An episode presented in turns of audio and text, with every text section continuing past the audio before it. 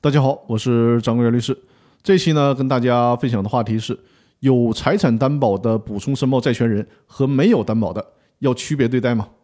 超期申报债权的法律后果关系到清算组与债权人的法律关系问题，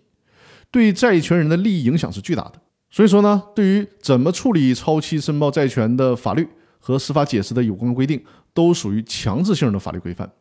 强制，那就意味着不允许改变。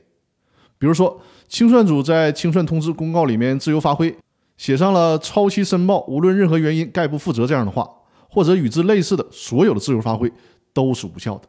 只能按照法律规定来办理，该怎么样就怎么样。那具体的操作方式就是我之前的十几期音频里面跟大家讲的方式。如果补充申报的债权人里面既有财产担保的债权人，也有普通的债权人，那所谓的普通债权人呢，就是指什么担保都没有的债权人。在这个时候，对于公司剩余财产怎么向这两类债权人偿还的问题，虽然公司法里面没有明确的规定，甚至公司法司法解释二里面也没有明确的说明，但是呢，最高法院在公司法司法解释二的理解与适用这本书里面告诉我们，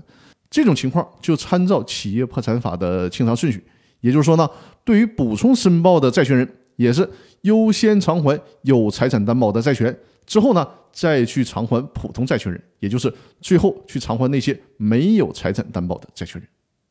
那好，以上就是今天分享的话题，更多内容我们下期继续。感谢大家的收听。